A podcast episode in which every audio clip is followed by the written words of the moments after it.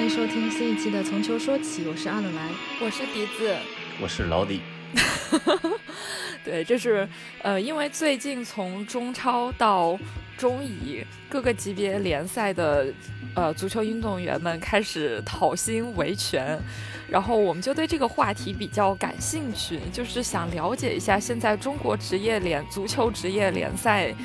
的呃欠薪啊，或者薪资，或者内部运营这样的问题，呃，他们到底是一个什么情况？所以我们就请来了呃前厦门鹿岛球队的总经理呃老李 来给大家聊一聊这些市场内幕。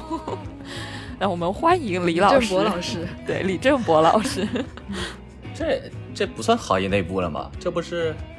大家都知道的秘密吗？基本都公开了吧？啊，像我们这种外行就是不太知道呀。就是比如说，就是球队为啥会欠这么多呀？为什么中超球员都拿不到薪水，要在微博升堂啊？这种为啥呢？那要不就先解释一下吧，为什么郝俊敏要在微博升堂？这一个问题问的太行业内内幕了。这种因为是这样，郝俊敏他们毕竟是人家这是中超球队，那我们这都是以前管理的是中乙球队，中冠、中乙。最早是夏超，所以我们这个级别跟人差两三个档次呢。这个问题应该没有什么答案。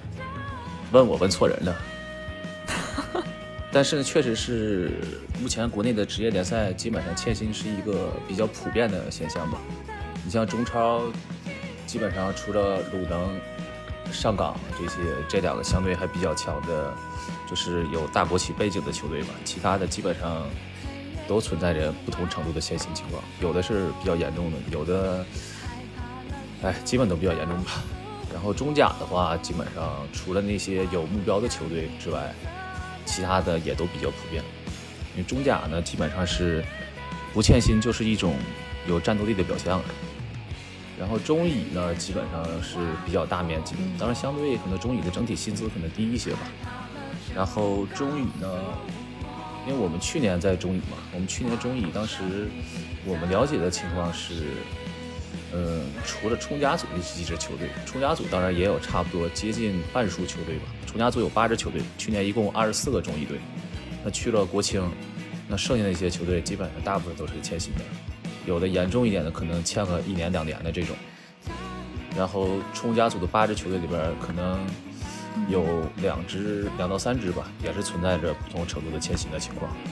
这边需要插播一句，李老师所在的厦门鹭岛队去年是不存在欠薪情况的，老板非常地道，非常实在。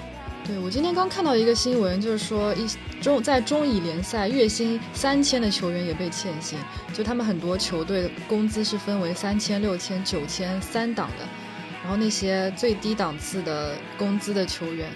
也被欠薪，而且连伙食费都交不上。有些球员甚至要去借别的球队的衣服，然后去别的队里面去蹭一下他们的拉面这些东西。就真的是现在是哀鸿遍野，特别惨的情况。那个消息应该是个道听途说的，就是他最早发出来的那个公众号好像关没什么观众的人数吧。然后说是扬子晚报的记者报道，扬子晚报是。嗯嗯嗯啊，这段掐着别播啊！但是 就是这东西是这样，因为低级别的球队呢，他既然已经能开出这个比较低的薪资呢，有一些呢，他是用的队员是比较年轻的，比如说像今年啊，去年的延边、延边龙鼎，他们是用的是自己青训的小孩大概都十六七岁的。那这帮孩子呢，本身薪资是比较低的，然后呢，他们是能确保这个不欠薪。那有一些呢是。他因为俱乐部本身运营就不好，确实是，然后也没什么比较稳定靠谱的投资，那没有投资人的支持呢，那他本身能开出的薪资就比较低了，然后再加上这两年整体因为受整个这个职业联赛这个大环境的影响，那他就更可能开不出来这个公司。那是确实有一些队员有三六九这些比较就比较低的数字嘛。那其实不仅是中乙、中甲有一些球队。他们的队员可能就是三五千，甚至还是税前的，这听起来有些不可思议，但这就是事实。而越是这样，确实越是可能开不出来。因为我们知道的有一些，有那么几支球队，他们就是也有年轻队员为主的队伍，那确实他们就是两三千块钱的工资，那是你现在在市面上可能做一个青训机构的一个老师，可能打底的工资就有四五千、五六千，然后还能再加上额外的课时费，那他在面临这种选择的时候，很有可能就是直接去做青训教练，呃，年纪轻轻就直接当青训教练，就放弃个职业球员这个这份工作了嘛。然后另外，他那个蹭拉面的事儿是，确实去年中乙有这种现象，不是说蹭拉面啊，蹭拉面这事儿可能是真的，但是我知道的是，盐城赛区有那么一到两支球队，他们是，呃，因为一直交不上参赛的那个费用，就只能是自己就是基地断了他们的赛区断了他们那个伙食，他们只能自己泡方便面吃。然后有些球队可能是因为正常是一次性交满他一个阶段的费用，但有些球队呢是没办法交不起，就是需要八十万交不起这八十万的费用，那只能说是一天刷一次信用卡，就是也都比较惨。球队老板信用卡刷爆了，这听上去也太惨了。一般都刷信用卡不是买东西，嗯，刷爆信用卡这个事儿，其实国内的职业俱乐部什么的，这个其实。不拖欠，最后能报销的时候，正常去刷信用卡什么，其实也都也都很正常，也能理解。像我们之前球队里边一些日常的开支什么的，有一些队里边临时的一些队费啊什么，这个如果是现金不够的话，也经常是刷信用卡。就是就当时我留队里边一个招商银行的卡嘛，当时我们还开玩笑说队里边最大的赞助商应该是休闲广告放放招商银行。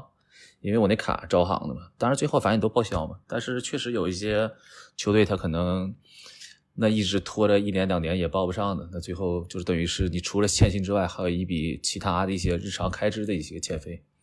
嗯，那我就很好奇，他这些球队呃的。幕后老板他们下场的时候，他们知道一支球队要花这么多钱，和呃就知道自己付不上这球员一个月三千块钱吗？这个其实是原因有多样的，比如说有我说几个比较经典的例子吧，就不说他们具体的名字了。那有些球队是可能和。地方政府啊，谈了一些可能要一些政策，那地方政府可能说是达成一定目标之后，然后给他们兑现这个政策。那有一些老板可能是觉得会和队员去承诺，那或者和教练组承诺，那如果你达成一定目标，我们把这些之前该付的费用付上。那如果你没达成，对不起，我也没什么钱，那我就只能拖着。那可能之后执行的过程中发现，可能你目标达到了，但是呢，可能。临时有什么其他的变化，那可能最后这个费用没到，或者说是滞后的，那就可能会发生这样的一个拖欠的情况。那第二种呢，就是那有一些是金元时代过来的，那之前可能开的薪资是比较高的，那它形成一个惯性，那确实是之前一直一些可能球员开的工资就是比较高的，那他可能带着那个薪资，那后来现在整体市场不好了，但是呢，他那个合同并没有调整。那这个没有办法。那之前要说没有得到一个妥善的解决的话，那他可能后面这个老板确实无力去支付嘛。那还有一种就是，嗯，他老板就觉得自己可能，嗯，怎么说呢？就是其实他认为自己是能支付这些费用的，而且相对来讲他的预算并不是很高。但实际自己企业经营的过程中，他可能遇到这样或那样的一些麻烦的。尤其这两年整个经济大环境不是很好嘛，那可能遇到困难之后呢？他又不想去拉其他的投资人投资人入场，那只能说自自己按照自己一些既定的一个变化去处理。那有些时候他可能计划赶不上变化，那就没有办法了。还蛮难想象这些呃月薪三千然后拿不到工资的球员日常生活是什么样子的。就是要么就是家里补贴，要么就是还要再去打别的工吧。对，其实现在其实是一个相对还比较普遍的情况，就是因为我最近在微博上也写了一点。文字嘛，就是其实你怕的不是说降薪，或者说怕的不是低薪，就是你还怕的是欠薪嘛。就是你有很多时候，你可能需要提前按照你预计的一些薪资水平去做一个自己的一些消费的计划嘛。尤其可能一些职业球员，他可能相对可能年龄低一点的，那他可能本身是一个月光族，那他比如说预期我这个月可能就是六千块钱的收入，那可能我提前安排好了他的支出，或者提前上个月就花出去了。那突然到下个月的时候发现，哎，没到怎么办？那就没有办法了，那就只能拖，然后一拖再拖，这样就形成一个恶性循环，就非常不好。那你像如果说是一些相对工资高一点的呢，他可能原来已经赚到一些钱的，他有一定积积蓄的，可能还好。那可能这些低薪的运动员球员呢，他可能本身就是平时他可支配的现金就是很少。那如果说家里面没什么底子的话，只靠自己呢，那确实是，那可能只能找以前的队友去借啊，或或者想什么其他的办法，确实是也都挺不容易的。那就李老师你的观察来看，有没有那些小球员因为目前就是俱乐部普遍欠薪的情况，放弃了去踢职业足球，或者是可能本来有一个足球的爱好，但是会有一点退后的那种情况出现呢？有啊，这个应该是一个普遍的现象吧，因为大部分球员他可能一开始可能还是想着要，因为踢球一方面是自己的梦想，另一方面他还可能还需要养家嘛。那不仅是球员，他需要考虑这些。就我之前作为一个管理者，我在和一些年轻球员，甚至包括一些中生代或者是半退役的球员，和他们去聊这个未来的出路和打算的时候，其实大多数情况下，我是在劝退他们的。他们可能有些队员可能会理解啊，觉得是不是那个李总不喜欢我，不想要我，或者说是教练组看不上我。但其实是我会和他们聊的过程中，我会有一个判断，说你的，嗯，你的家庭条件是怎样。当然这么说可能只是现阶段这一个特殊的情况。那如果说你家里边需要让你养家的话，那我的建议是你在未来可能至少三到五年之内，我看到的情况是说。可能不会踢足球不会是一个很赚钱能养家的一件事儿，那就需要你可能提前去转一个行当。你甚至去年去年年初的时候，我们谈续约的时候，当时在微博上看到一个很火的一个帖子，好像是什么一个包子铺的学徒，大概可能是不是一万还是两万块钱的一个月薪，然后还包吃住。哎，当时我就拿这个给我们队员看，你看看你们现在的工资。就几千块钱的大部分，然后人家做一个包子铺的学徒拿这个钱，我说那你踢什么球啊？你要养家的话，趁早改行吧，就是。好残酷。嗯嗯，对呀，包子铺学徒一个月一两万，然后你以后还能凭着自己的做包子的手艺继续开包子店，但是可能你踢足球如果踢不下，就是无法继续往上呃走。或者甚至你已经往上走了，但是可能俱乐部欠薪，你可能真的真的还没有开包子铺多呢。对，而且如果大家都去做教练的话，是不是到时候就会出现教练比球员还要多的情况？啊，教练比球员多是件好事儿，但是但是现在存在一个问题，就是我们的就是真正踢过球、会踢球这帮孩子呢，他们退役之后去教练呢。其实呢，在市场上的竞争力呢，可能还不如那些就没怎么踢过球，或者就是一些更更能说会道的那些年轻人，因为这是一个普，他们更多会面向一个，我推荐他们都是去那种普及型的青训市场，就不是说去专业的梯队，因为专业的梯队其实现在大部分情况，因为你像俱乐部连一线队的工资都给不出来了，那其实他的梯队是更是难以为继的。但是社会上那种普及性青训呢？现在却整整体是一个欣欣向荣的一个景象，所以我会推荐他们呢去做这种普及，就让更多的孩子能喜欢这项运动。但是呢，当这帮真正会踢球的孩子现在走向市场的话，其实他们和就他们很难和那些人去竞争。当然也分人啊，但大多数我看到是很难竞争。因为我作为一个家长，我更希望是我孩子在这踢球，他不一定是非要学到什么，而是他一定要真心喜欢，他能玩进去。那这个过程中，他不一定说他的老师会踢或踢得很好啊。那其实他老师能带着他们玩，让他能喜欢这项运动，那这就够了。那这个是不是其实也是，嗯，就是这一批踢球的球员，在他们的成长过程中，教练也没有教给他这一点，所以他再去做教练的时候，他也不知道如何教给更年轻、更小的孩子们如何去，呃，享受足球。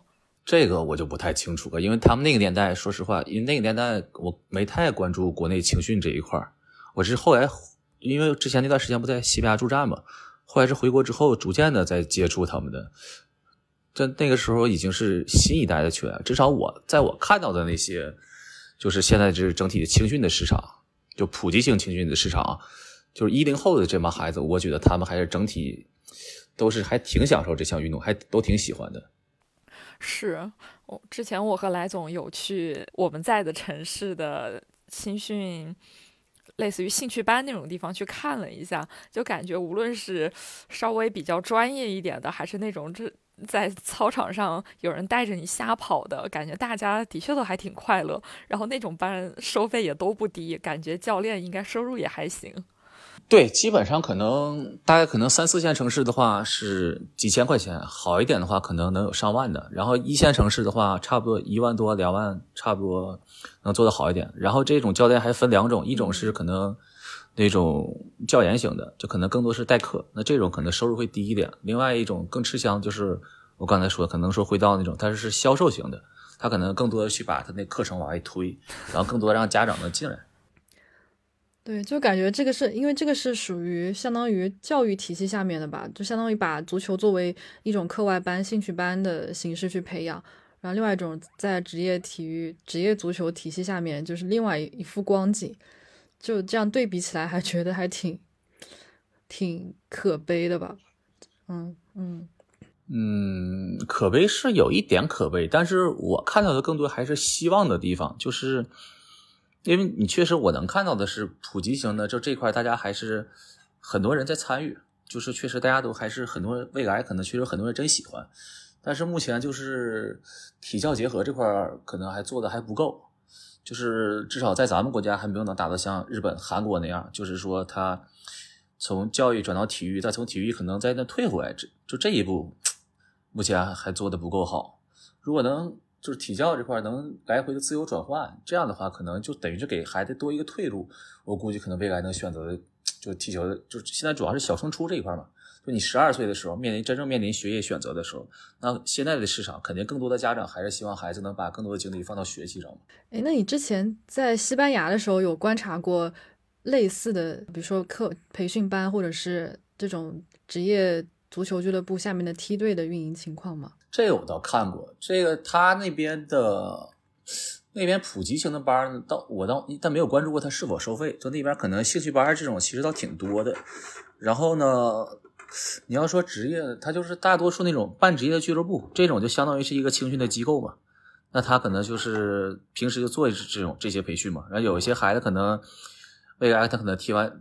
那踢球中间可能放弃了，但是他平时还能业余再踢一踢，然后可能就参加这边的一些半职业的低级别的联赛什么的。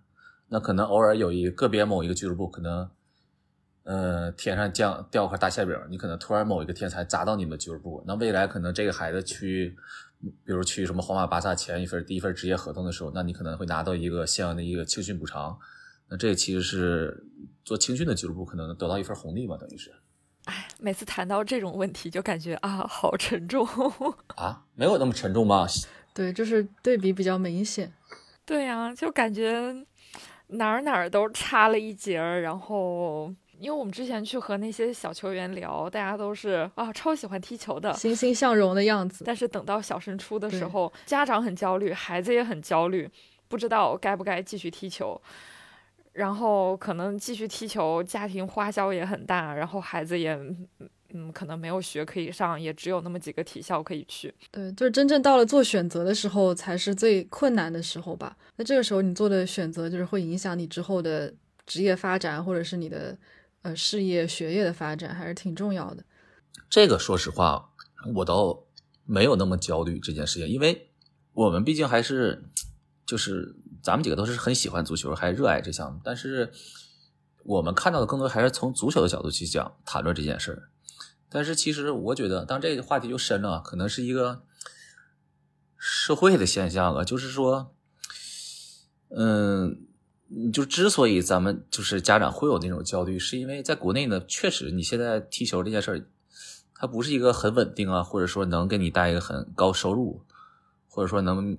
完成对贫困家庭说完成一个很能看到希望就完成一个阶层跳跃的那么一件事情嘛。然后现在咱们国家整体的发展呢是非常之快的，那全世界我觉得没有任何一个国家发展有咱们快。那你说欧洲啊那些国家为什么他们的孩子能就没有这些痛苦？他们可以心心定定的，就是比如我喜欢踢球，就是一直去踢球。那人家就这样的，那他可能随便一个做什么工作，可能差不多他的收入基本上维持一个正常的温饱，就是过个小日子就不错了。他他再往上他看不到希望。你比如像西班牙，我我觉得一个西班牙人从出生下来，可能该什么家庭就是什么家庭，他也看不到什么上升的一个希望，或者说我人生会有什么一个重大的转变。我就是一直在这边。但是在中国你就不一样，你在中国这是一个能让你一直看到一个希望的国家，或者说能让一直调动你的野心和一种欲望的国家。所以我觉得这个是至少说明现在整体说明是咱们国家强大的一个表现。这个没办法，这个一个相。一个相互矛盾的地方嘛，那你让你选，你选哪一个？你说要足球好还是让国家强？我肯定选国家强，那没办法。当然这个不见得说的对啊，只是我不见得说的对啊，只是说一个就是一个感慨吧，就是，哎。没想到足球居然是阻碍国家发展的一个方一个一个途径。这不是阻碍，这是因果你反过来，因为现在国家上升的，它现在发展的特别快，就是确实给所有人他都有一个，你确实干很多行业吧，他确实能给你这个机会，能让你确实是能更体现你的人生价值。相比之下呢，可能足球就并并没有那么好了嘛。但是呢，这随着整个国家的发展呢，可能未来也会有一些其他一些变化，比如说你像。你就比如说冬奥苏一鸣、谷爱凌这种，你就苏一鸣吧，他家里边其实家庭条件不错，那可能家里边就觉这孩子喜欢什么，我就支持你，对吧？然后你像那个张家豪这种，他就纯是他自己很喜欢，然后自己可以去有一个，就为个自己的热爱去拼一下，也也有这样的。我们现在选择一些像选择球员的时候，其实，哎，也会看，要么就是那种。特别穷的孩子，他可能就是只能靠踢球了。那可能早些年可能更选这样的孩子多一些。那这几年呢，我们更多会关注，可能还是想选一些就是家庭条件呢相对还是好一些，然后能全力支持孩子追逐梦想的。当然，我不是说就这些孩子一定比那些穷苦孩子好一些，而是说这样的话，我是为了孩子，为了他们负责嘛。因为确实是至少这几年，我是觉得踢球这件事呢，不是一个 能让你看到希望的一个行当嘛。这么想挺悲哀的。不过刚刚李老师说到，就是选球员这个事情，当时是因为什么契机，就是进入了鹿岛俱乐部的管理层，就是相当于是做这个球队的总经理。哎呦，大概是什么时候开始？这个呀，这个就是参加一个选秀节目，选一个最帅的。没有这个事情是。原来我们说的足足球幺零幺是是您这里开始的。嗯 嗯。当时厦门还没有职业队，所以就是他们一直想有一个职业队。就是老板他，我们还算我们之前总在一起踢球，然后他当时说想有这么一个机会，在厦门想搞个职业队，然后问看有什么想法。然后我们因为之前总聊这些，就是那老板也挺喜欢足球，他自己一个礼拜差不多踢两三次，就挺喜欢。然后我们有一些。观点还比较契合的，当时就说，哎，有这么个机会，可以在厦门这边有一些事情尝试一下。当时，当时给了我们一个十年的一个 KPI，是没有说要求说有什么成绩上的一些硬指标，就要求我们十年培养出一个孙兴民来。我当时说，能培养出一个孙继海就不错了。十年培养一个来总老公，十来总还等得了吗？我我，如果是他，我可以等。嗯。哎，这段属于野史，这这段属于野史，这回头别播啊！我我刚才想哪些可以说，哪些不能说。后说完我发现这都挺野史的。后来你就是进入球队之后，我我们其实是蛮对于一支中如何运营一支中乙球队还蛮好奇的。我不是我不是进入了这支球队，我是。缔造也不算吧，就创立的这对，因为就是从零开始嘛，一开始什么都没有嘛，就是一砖一瓦逐渐搭起来的嗯。要创立一支球队，你最先需要的是做什么呢？总经理需要整容，是这样的，就是国内的话，要从零开始弄一支球队呢，最重要还是因为还是选一个。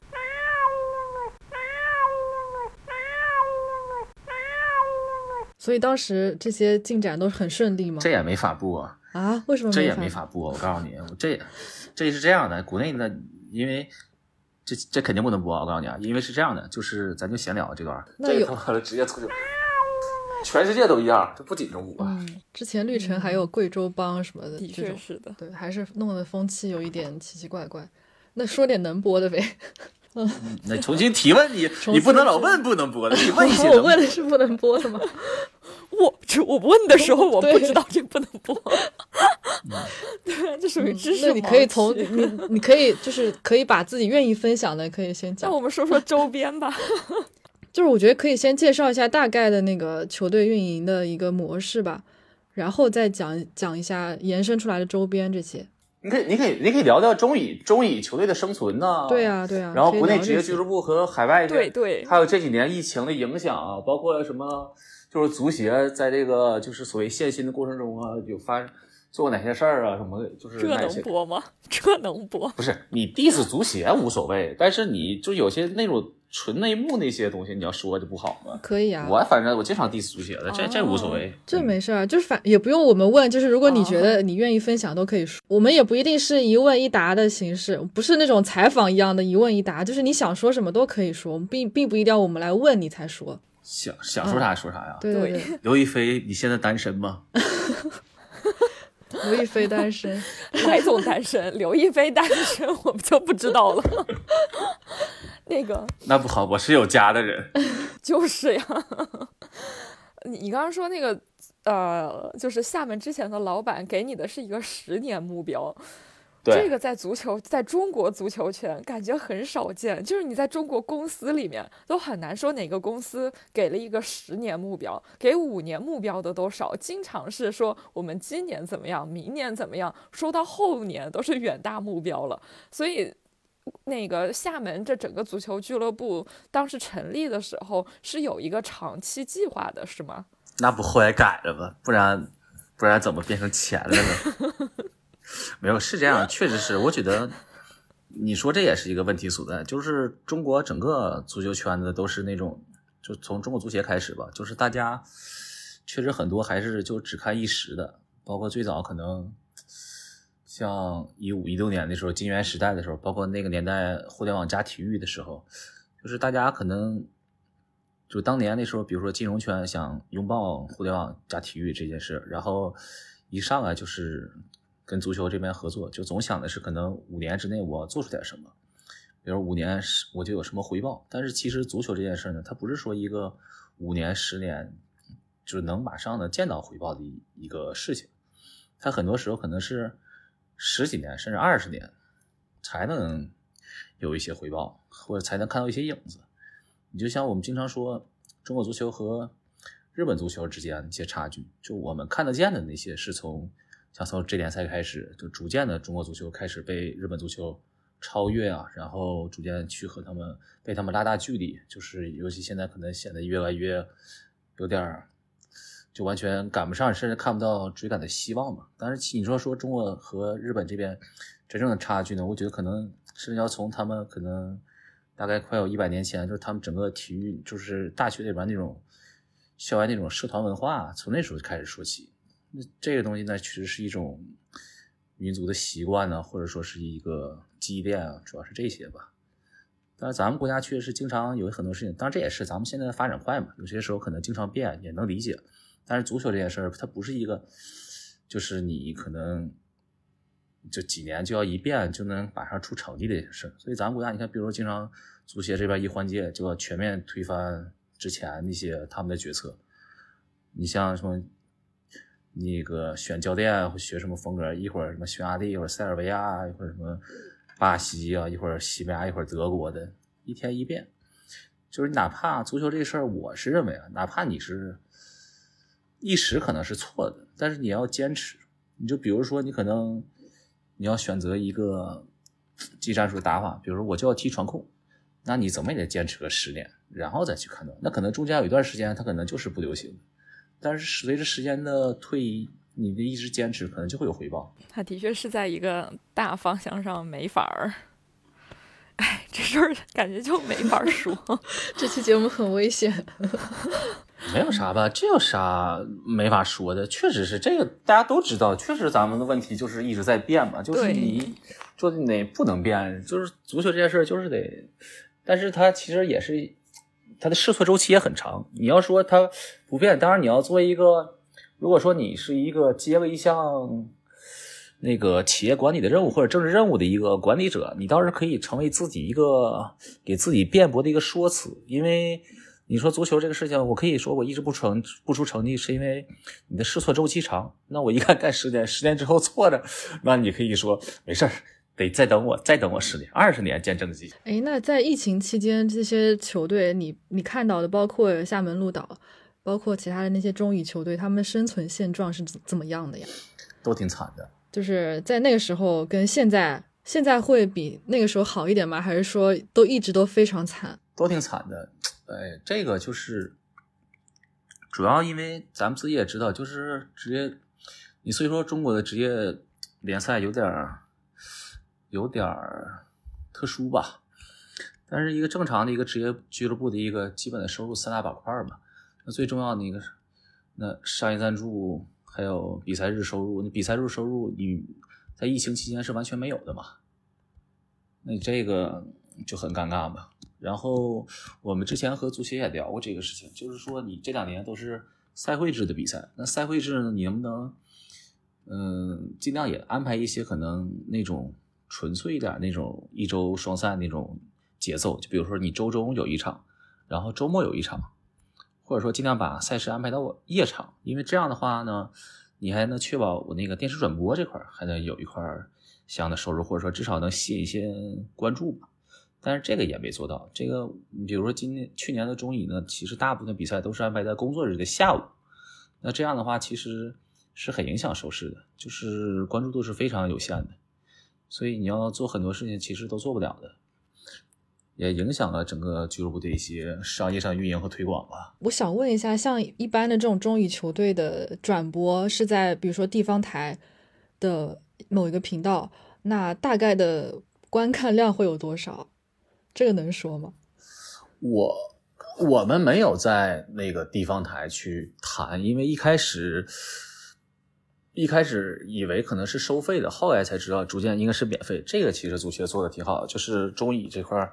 低级别联赛嘛，它是开放的嘛，转播。但是更多的关注的平台，比如说叫那个中国体育、懂球帝，然后雷速体育，就这几个。我我自己有时候用懂球帝用的比较多。像我以前一直都没有下过懂球帝嘛，那就因为中乙是看懂球帝上有直播，还有自己的圈子有球迷可能在那有些讨论什么的。那那之后我就是下了懂球帝。后来发现，我现在就是至少在赛季期间，我用的最多的一个 app 就是懂球帝。嗯，那上面一般一场比赛会有多少人观看啊？呃，比较懂球帝上比较火的那么几场，我知道的是，像青岛海牛和我们比赛，就是冲甲组第二阶段的那场球，因为那场是青岛海牛只要赢了就能回到中甲，那场应该是能有个。大几千人还是上万，具体忘了。平时可能差不多就是一两一两千人的样子吧。平时的一些比赛，然后他也看你的积淀。那确实海牛的比赛相对看的观众会多一些。嗯，对，山东那边确实文化还是挺深厚的，特别是青岛。一方面，它文化确实是；另外一方面，那海牛确实很多年了。对，历史底蕴。那海牛，我们当时打比赛。对呀，那海牛应该是二十八年吧，差不多吧。我们才两年嘛，那差太多了。嗯，距离百年老店，对，还差九十八年。嗯，不是一个辈分的都。对，就感觉福建整一块儿的那个足球文化好像还是挺稀薄的。厦门之前是的的确是没有什么球队。那倒也不是，厦门呢主要是。主要是之前十几年有个断代，就是没有职业队。嗯，但是厦门的地方的足球的文化热度，这个是可以的。包括厦门足协这边，那个厦门足协这边，他们之前的一些工作做的也挺好的。我其实之前刚到厦门的时候呢，是觉得还厦门应该是一片足球荒漠，因为确实对这儿缺少一定的了解。对，这个是不了解那边的人的印象，好像就是这样，因为他没有。出名的球队吧，所以就会给人这种感觉。但是可能到了当地之后，会发现可能民间的体育运动还做得如火如荼。对，当时来这儿发现，就是后来厦厦门这边自己的业余联赛有四级联赛：夏超、夏甲、夏乙、夏草根。夏草根，然后 夏超的比赛一些关键场，对夏超的比赛一些关键场次呢，在拜德三六五上是有开盘的。这个是不能播的。这个我觉得，当然这个你是可以自己去申请。这可以，这可以，这个没什么不能播呀。这个博彩和体育相结合，然后这这，然后这这这这个一个业余联赛，我觉得能被博彩公司关注都。关注到，对标英国了，已经很很 很正面、很积极的事情。这反正我觉得，就是因为你职业体育，尤其职业足球这个和咱当时说博彩可能不太好啊，但你至少和足彩可以关联吧。你包括现在就是中国职业足球，你想怎么样的能救中国职业足球？我觉得你开放足彩是一个很好的一条路。你中超、中甲先开放了，可能比如中超十场，中甲五场这样。你这是足彩啊，你可能十四场、十五场类似这样的。那你平时很多球迷他平时不看比赛，那你这一开放足彩，那他关注度马上就上来了。然后你足彩可以像西班牙足彩那样嘛？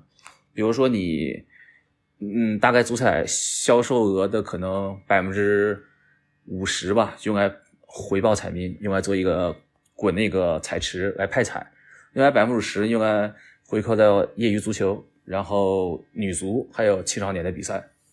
这个是一个国际上通行的一件事情吧，不是说国彩是足彩。中国体育迷可能对于这个就觉得啊，如果你开放了足彩，那那你就很难去，就一旦这个奖金数目啊、彩池啊什么这个上去了，你就。很难去保证他比赛的公平性，因为总会觉得有假球啊，就中国足球有假球啊，什么什么这些东西。当然，也不是说国外足球没有的意思。对，一是国外也都有，这是一个普遍现象，这个是没有办法的。但是呢，你当你的关注度高，然后你的整体的热度和球员的收入上去之后，其实反而会限制这个假球的情况。什么时候会出现假球啊？球员被欠薪，然后。他被欠薪活不下去了，嗯，对吧？你要说是低薪，低薪的话，他正常按点二十按点发，那球员是没有问题的。但你经常欠，你要一欠的话，那可能他一个月两个月还能忍，那时间长了，那确实人家也比如说买了房子，又不是说买豪宅，就正常的一个买房，一月可能几千块钱的房贷，然后那你我就是被欠着还不上，那这个时候你把人逼上绝路了怎么办呢？有些时候可能没办法。我说这个不是说我，这个客观存在的现象。我们过去是确实觉得我是特别看不上这，就是打假球卖球这种事。但是后来逐渐认识到一些，比如说中乙、中甲一些球队的情况，就是你确实是你把人逼上绝路了，那他有什么别的选择呢？也挺就是这，哎，也是。而且真正的就是真正的庄家，他不需要操控你的比赛，他是抽水的，赚你水钱。而且这是足彩，足彩。刚才说百分之五十，百分之五十，那我百分之五十派彩，百分之四十去回馈，百分之十我用来当国家的财政收入嘛？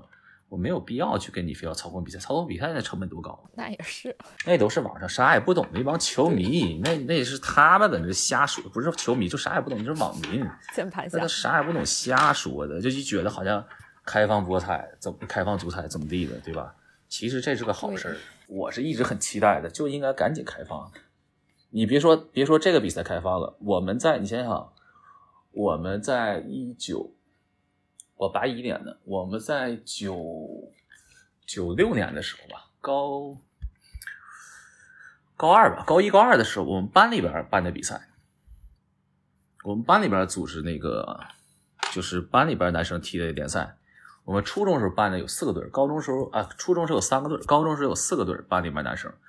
我们那个比赛，我们当时办了之后，我都当时还开放一个 足彩，就那足彩是有两个，一个是你比赛你要猜一个总冠军，另外一个就你猜每场比赛的胜平负和比分。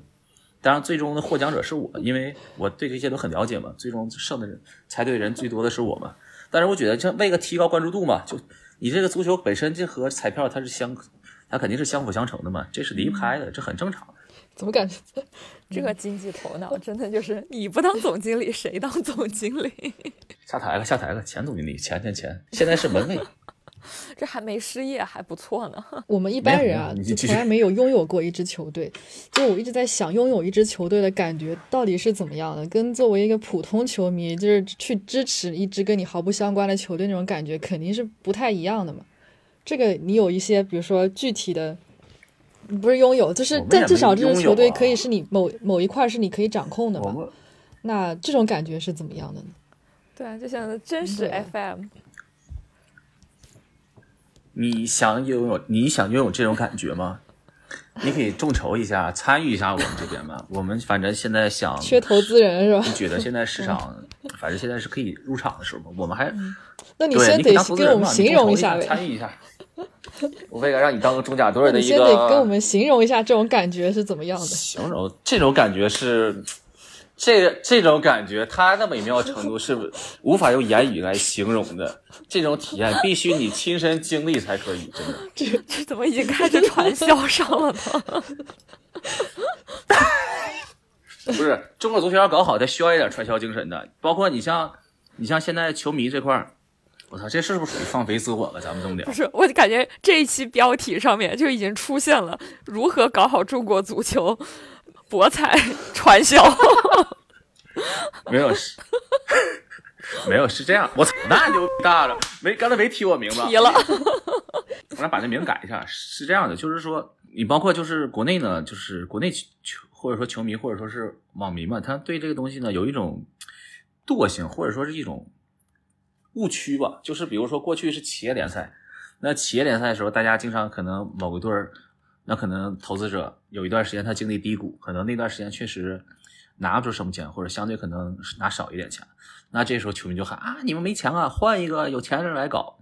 或者现在就变成企业联赛改成了政府联赛，那政府这边那足协这边想办法再推动，可能要不要搞股改，让国家进场，找一些那政府这边来参与一下，然后球迷就天天就想啊，你的这个你的政府要管啊，你不能没有球队啊。其实这都是一个，我觉得这都是一时的行为，这属于饮鸩止渴，就是你应该。你比如说河北，河北像去年已经传出来，就在网上他发那个球迷就球员他们教练组发那个请愿书，就是认为我们可以不要钱，反正先能挺着。然后球迷就搁那喊啊，河北省政府，你们要救救球队，一定要救啊！没有必要，已经现在这市场可以降薪到像恒大已经降到那种程度了。这个时候，球迷有人组织一下跳出来，我俱乐部搞一个叫什么季票预售。比如说，我的机票就定个比较，也不说高，就是正常来讲的价格。过去国内的价格是不合理的，太低了。那比如说河北，我定一个就是一千九百九十八，一千八百八十八全年机票。什么时候兑现？疫情结束，我开放主客场的时候，我去兑现。你啪，你不是现在网上球迷都在那叫吗？你卖出一万个机票，一千八百八十万，两接近两千万。你说这队儿暂时能不能活？你看看恒大发的那个，他最新发的那个薪资标准，你按这个薪资标准，他们队员他是能活的。但是队员球迷都以为什么？球迷更多可能觉得啊，足球就是一个我免费的一个消遣的一个渠道，或者说就是我一个骂街用的贪娱，对吧？而不是说是正常来讲是一个消费的一个娱乐的一个项目。就你得为这东西消费，这才是一个球迷一个最基本的。当然，这个东西也是一个恶性循环，就是你过去可能中国足球这块没有说给球迷一个能让他感到娱乐，他更多的娱乐可能就是让你存在一个恶性的发泄的一个渠道上了，那也没办法。嗯，爱他就要给他花钱，这个真的是全是就是各个圈都通用的一条真理，就无论是饭圈啊还是足球圈，这这是对必须的呀！你你像过去，你像之前那个时候，我我经常开玩笑说，中中国球迷有一幅画像，是什么画像？就是我可能我也不买他票，我也不去看比赛，然后我也不有什么相应的周边，我也不买这些。那我就是晚上熬夜看个球，或者我我熬夜看球我都不看，早上起来刷个直播吧，我骂个巴萨，我就皇马球迷了；我骂个皇马，我就巴萨球迷了。你这不叫球迷啊，你就是喷子。完蛋，我脑中已经有那个 已经有那个画面了，太形象了。嗯嗯，嗯对吧？这很典型的，这是很典型的中国球迷过去的画像。但是呢，其实我的感觉呢，我就是当时为什么看好就是职业足球这一块，是因为我觉得在一八年的时候，一九一八一九年的时候，其实国内呢已经有这个迹象，就是球迷呢愿意去为自己喜欢的球队去消费了。首先，你看迪斯尼，对吧？你是之前为拿波里，你是去人现场看球的，去买这些相应的周边、买球衣的。这是一很典型的。是啊。然后呢，你像一八年、一九年那时候，当时呃，就是过去很多年，就是从意意大利超级杯米兰德比之后，那在中国办商业赛事那些豪门来一个赔一个，来一个赔一个。你像巴萨他们当时也就说，就中国球迷都买山寨球衣，不买我们正版球衣。但是这几年不一样，这几年他们是逐渐有这方面消费的意识了，愿意去买正版球衣了。然后当时你看尤文那时候，当时 C 罗去过吧，是不是在南京啊？一票难求啊，那火爆的，就是那是真得买啊，那不像以前那都送票都送不出去。所以呢，我是觉得其实国内呢已经这个市场已经在形成了。那可惜疫情来了，疫情来了之后，现在我倒很期待，就看疫情之后能是什么样。但总有一天会是，就是肯定是能形成这个市场的，只不过或早或晚吧。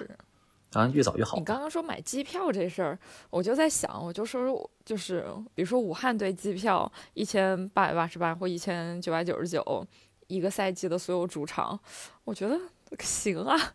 但是我都不知道他啥时候卖，因为我之前看到的武汉队机票是你得加入他的那个什么球迷会，然后通过球迷会去买，我就觉得啊好麻烦，我不如单场买。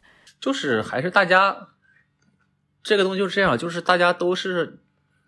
他不信，就首先你得信，你得相信，就认为就是这个市场是逐渐会形成这样。过去大家都有这个懒政，就比如说你作为一个俱乐部的运营者，他们当时可能也是觉得，你既然我靠投资人钱我能火，或者说我靠政府的钱我能火，而且还可能没准有时候还有的赚，但我可能不需要做这些周边，不需要去可能和球迷建立这种感情的联系啊，就不需要去发展这些市场。但是你其实长远而言，你这肯定是错的嘛。你像我们去年。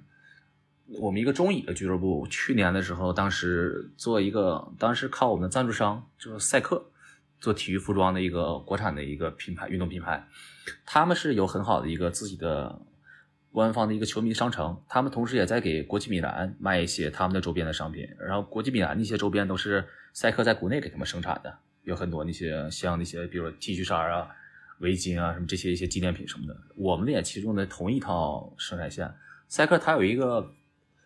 这算广告吗？就赛，他赛克有一套自己一个所谓四十八小时成衣系统。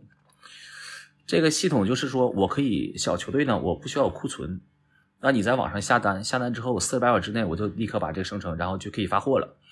那这其实对于小球队而言这很好，要不然的话我买了可能买的回让我库存，那我赔死了。那我们去年卖球衣，我们球衣不便宜，我们正版球衣卖好像是一百九十八吧，应该是。中间有一段时间是有特价，但也没便宜太多，一百九十八，我们一共卖了差不多三百件当时我问了一圈，基本上应该是中甲、中乙，我们这是独一家，因为大多数球队他们没有没做这个市场。是，卖球衣的少，卖球迷文化衫啊什么的那个比较多。我们也有，我们也有各种文化衫，这个其实当时也卖了很多的，就是都是用他那套成衣系统嘛。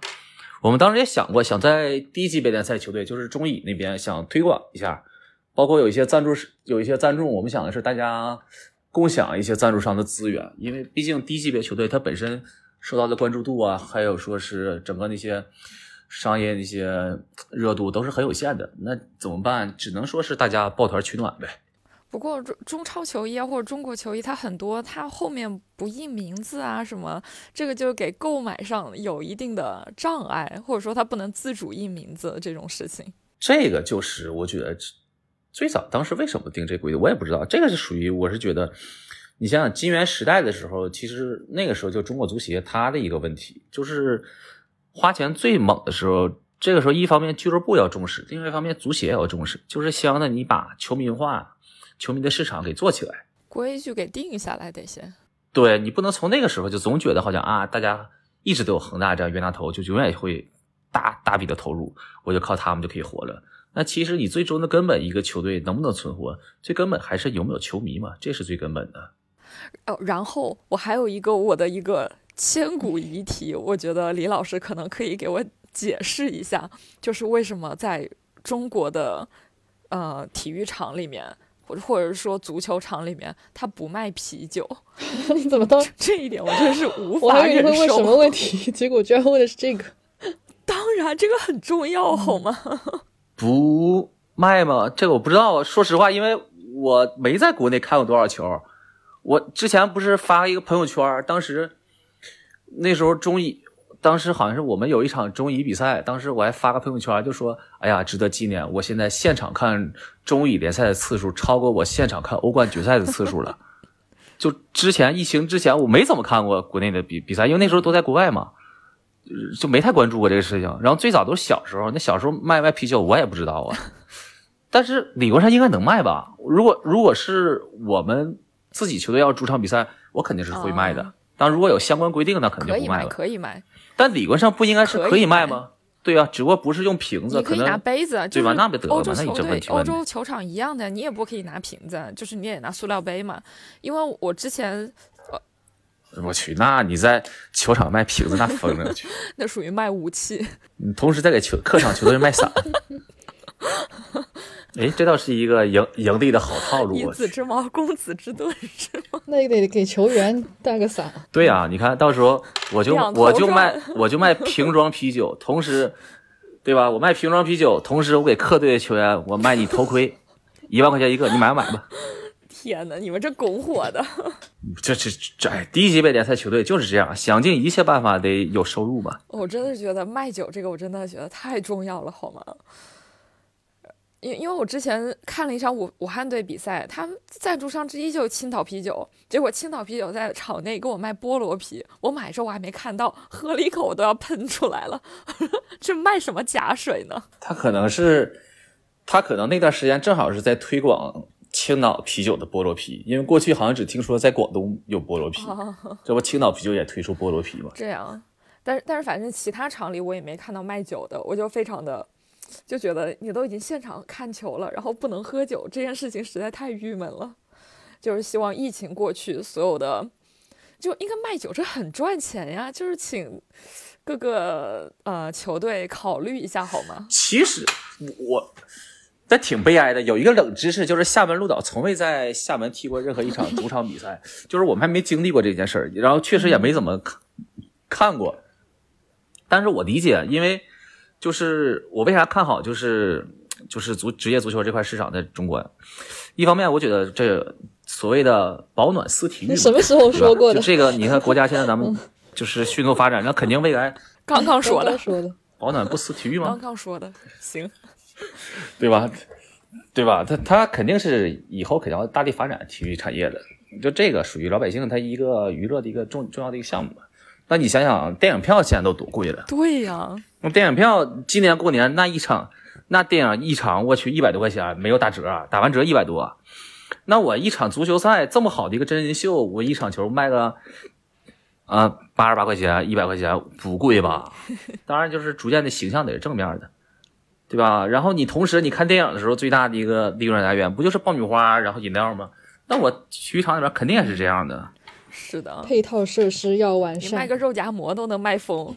尤其你想想，而且而且中国足球，你看经常出现可能，比如说技术水平可能差一点儿，那两队半天你主队死活不进球，让球迷看到口干舌燥的，不就想着喝点酒，冷静冷静吗？是的，我我已经在思考，就是日本联赛不是有有那个什么啤酒妹啊之类这种，然后想说，哎呀，我们国内可不可以搞一点什么小鲜肉，不不允许穿上衣的那种？我我在想什么？国内国内没有吗？没有，哎，你们俩真可以，到时候我们。到时候我们真要是接着搞搞职业足球的话，搞个俱乐部，你们真得帮忙参与一下，想想怎么运营，怎么怎么推广商业这块儿，绝对哎随便，因为我是属于那种什么点子都可以执行，就是随便怎么来怎怎么天马行空怎么来。好的，我们现在就去看一下那个 合适人选。是的，是的，是的。哎，这个入场费得交多少呀？因为我们之前 还是带人就行了。我们之前包括那个时候想，哎，嗯，你们这跑题跑太远了，说回到那个欠薪呢、限薪这块儿，就是之前确实国内球员现在工资水平太低了。当时我们想出一个什么呢？我们想就是怎么去给球员呢，给他们尽量的，就是给出一个定义，就是说我们定位就是俱乐部就是半职业的，半职业呢可能我球员就是兼职的，那需要你同时打一份工，当然也是。嗯，不是强制的，就是说有那种有养家需求的，又又要想养家，又想有自己这么踢球的一个梦想，那你肯定我不能说让你靠打假球去赚钱，对吧？那肯定是我给你找一份其他的一些工作嘛。那其他那些当时就是各种天马行空想了一些，但确实最现实的一个，还是做情绪教练，这个是比较现实的。就他可能一方面去平时带着孩子去踢踢球，也算给自己的俱乐部做一些形象推广吧。然后同时也培养一些小球迷，就是那些小球迷未来就可能是我俱乐部的一个相当于是最基础的一些会员吧。然后他可能再做一些，比如说开个滴滴，那那时候什么说送外卖，哎，这各种想各多，什么开个饭店、开烧烤当服务员，呃，主题主题酒吧什么这种想很多。当时开滴滴这事儿，就开网约车吧，开网约车这事儿，我们还真的正经去谈过，就谈了一个谈了一个汽车品牌的 4S 店在厦门。然后他们那四 S 店说可以提供几辆车，他们本身也有这个计划，就四 S 店有那车可以说让队员平时开着当个代步工具。然后他们想推广自己这个这个汽车品牌旗下的一个出行的 app。然后我说那可以啊，就反正你这个一方面当代步工具，另一方面我们可以让队员到时候给你开这个去。反正现在国内职业队员东北人多嘛，那东北反正也能能唠嗑，他妈一边开车一边。跟跟跟顾客就唠，跟乘客唠去。哎，我们这哪哪哪有个队儿，我平时踢球的，你要不周末来看个球啊？这周末几点几点？怎么怎么买买票？这没办法，就得这样，因为哎，我觉得挺好哎，这线下转化率不得特别高？对啊，就线下拉新，线下拉新啊。然后他们卖出去的季票套票，你不给人家点提成？对，就是。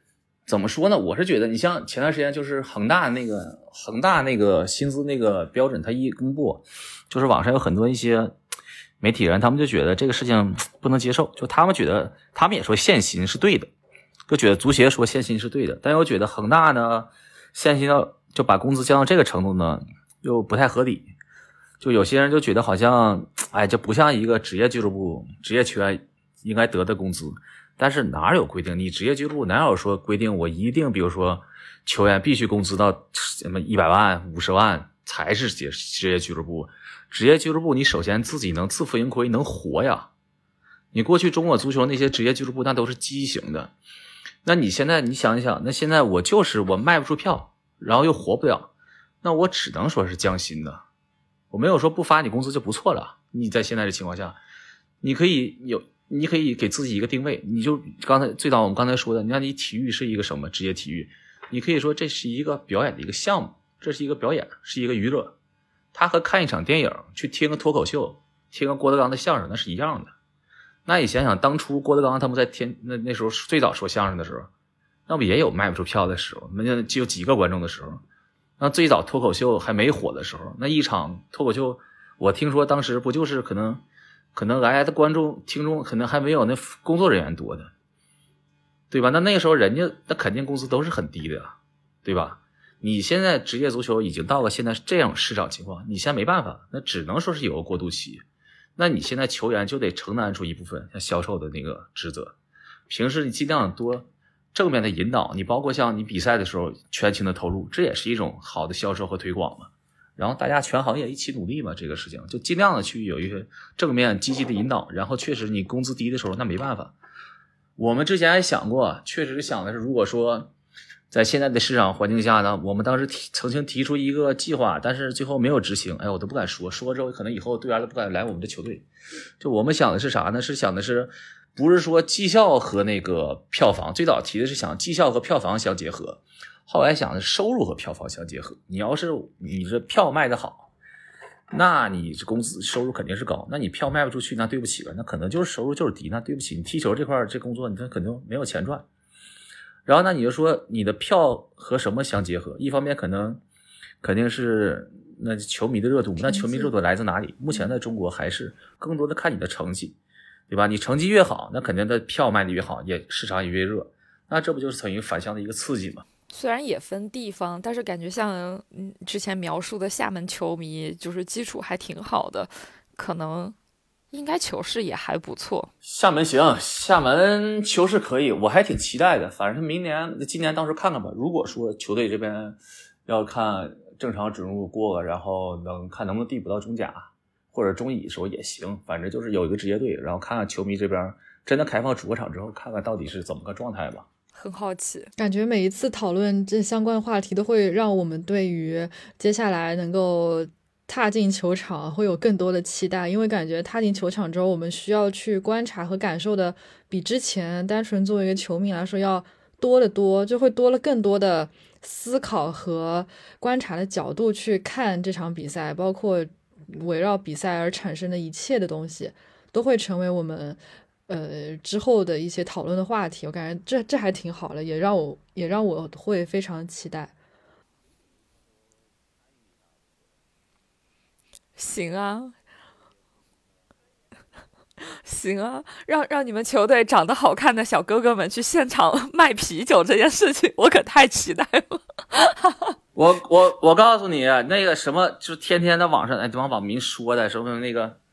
中国踢足球那帮男的什么没有腹肌，一个肚子可大，就是全扯淡。我告诉你，队里边你别说中国他妈中超、中乙的队像大部分的中乙队人都得每每周都会测体脂的，体脂不达标根本不让你踢的。你对呀，全是腹肌，你们就发呀，就发把这图就往你们就录一下。对呀，就是你你你们全队秀腹肌，然后你你往那个什么微博啊什么那种社交账号上发呀。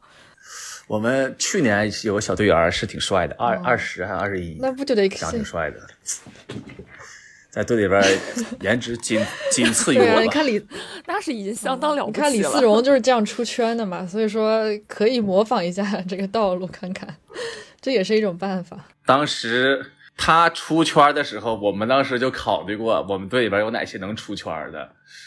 哎，但是确实是这东西，竞技体育。菜是原罪，你成绩不好，做啥都是错的。那你们成绩不是还行吗？去年我们还行，我们最终反正第五，第五，反正是基本上第五第一顺位吧，也还可以吧。嗯，可以可以，希望之后会越来越好，非常期待。万一对，万一哪天我们真的就是跟这支球队产生了联系，那也算是一件非常好、非常成功的事情了。对啊，就是有一个脑洞如此是可以啊，就脑洞如此之大的总经理，真的很想去参与一下。对呀，无论在哪儿欢迎你们，肯定是这样的，肯定是欢迎，热烈欢迎，怎么都可以。可以可以，我们还可以在群内，我在我们的听友群内可以众筹一下，就是这这一帮硬核真球迷想在球场内体验什么，我们可以帮你征集一下。这个可以，对众筹现在不敢，因为这众筹点众筹一些想法和一些方案可以。机票预售是可以的，对众筹想法是可以的，就看球迷想干什么，想怎么去和俱乐部这边怎么去增进联系吧。这肯定是需要做这些。我觉得，嗯，现在国内确实是这方面做的。对，我觉得球迷，中国球迷其实还是蛮有这个需求的，只不过是没有这个渠道，没有一个球队提供了这个选项。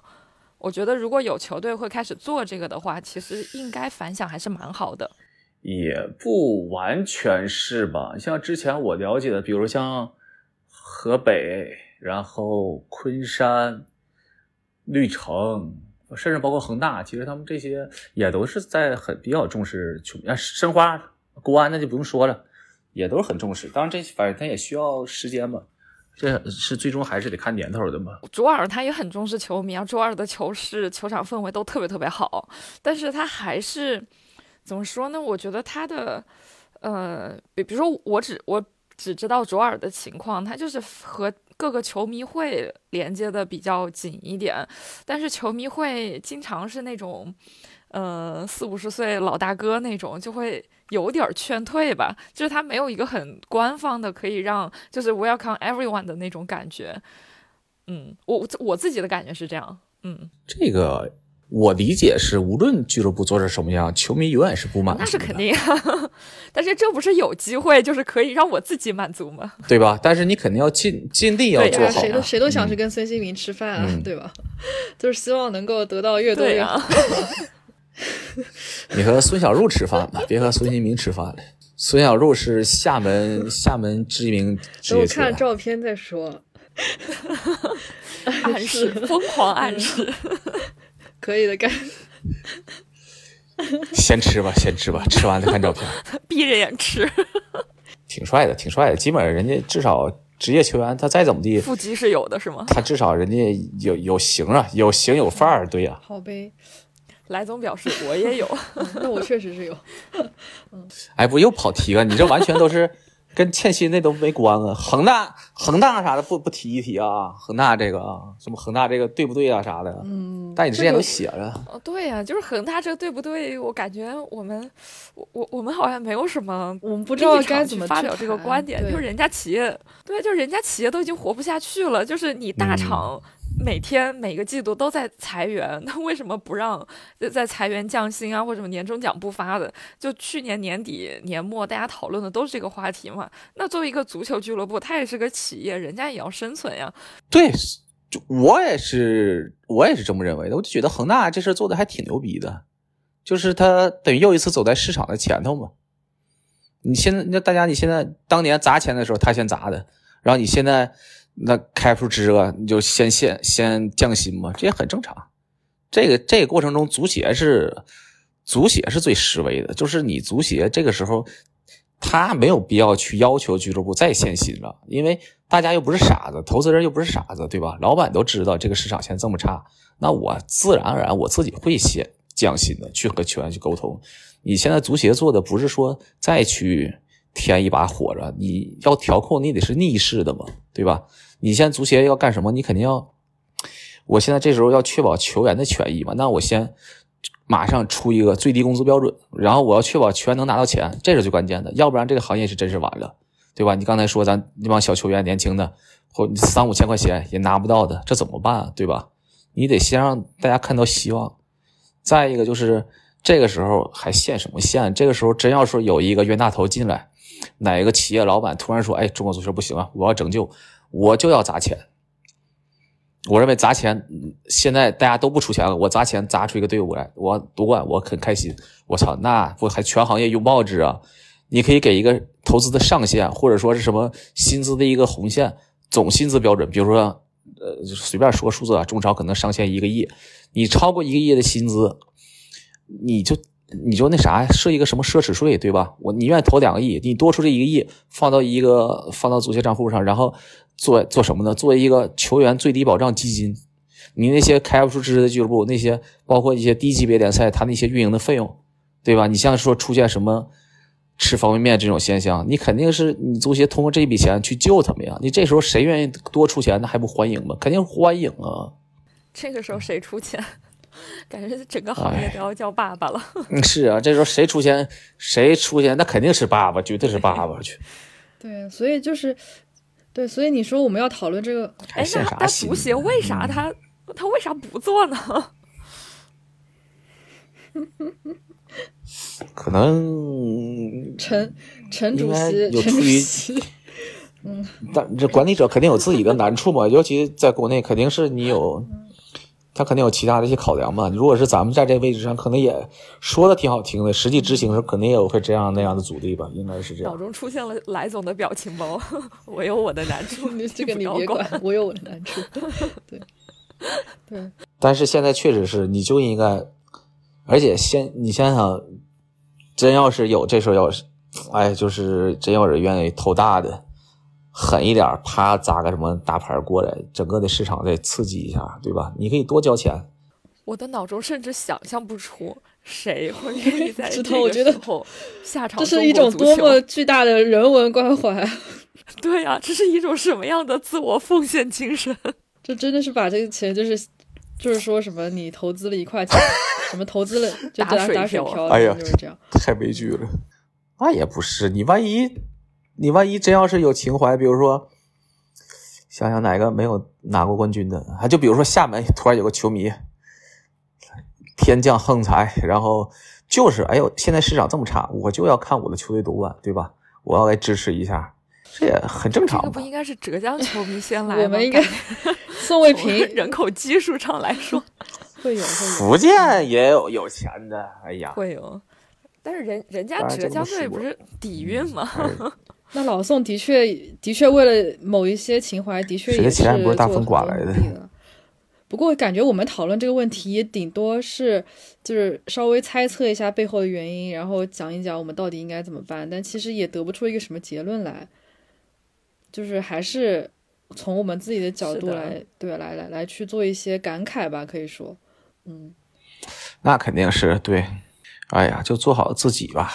就是，哎呀，就是平时多鼓励身边人去看看球、踢个球啊。像我平时多带我儿子玩玩球，让他喜欢，也就也就够了。或者说，可能别的小孩踢球的时候闷到你身上啊，把你家玻璃碎了，你别跟他发火，不然你可能就断送了一个小孩的这就足球生涯。可能被他爸妈就说下一个孙兴民就是被你骂不走的。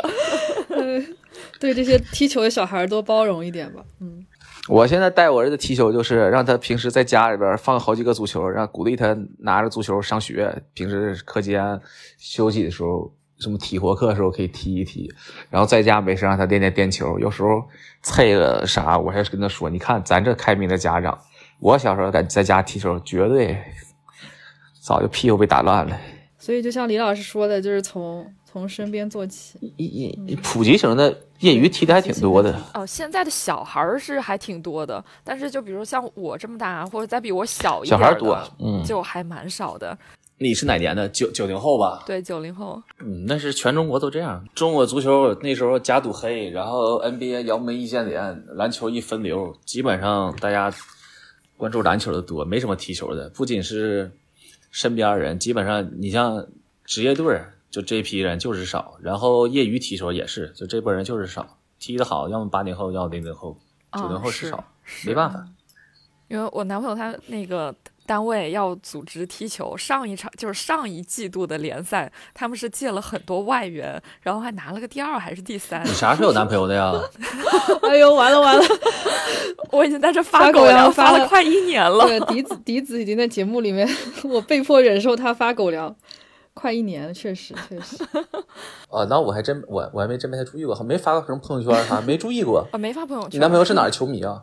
他他不看球，他就是小时候就是真的是小时候踢过两脚球。单位要组织足球赛，这一个季度就是发了通知，就说每一次上场的至少有八个是自己单位的。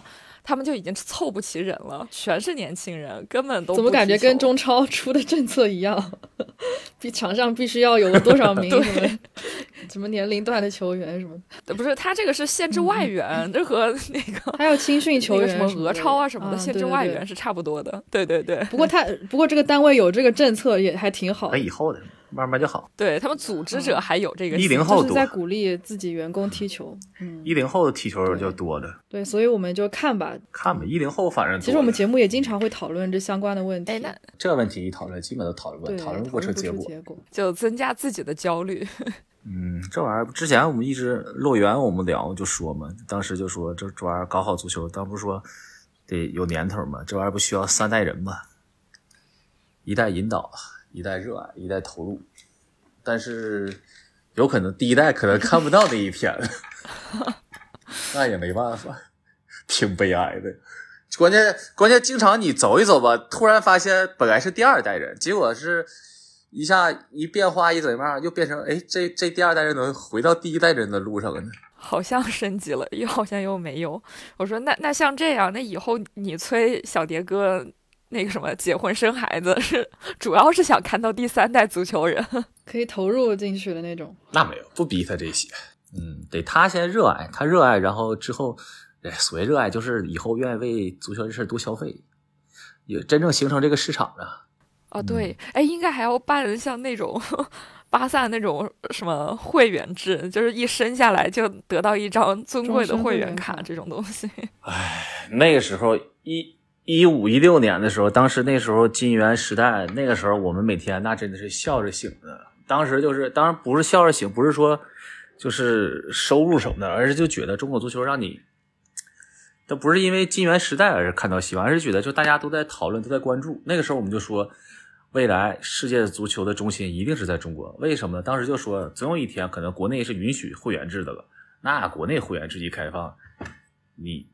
你什么巴萨、皇马呀？你那才多少人口啊，对吧？我们这儿那国安、申花，对吧？恒大、鲁能，那多少人关注啊？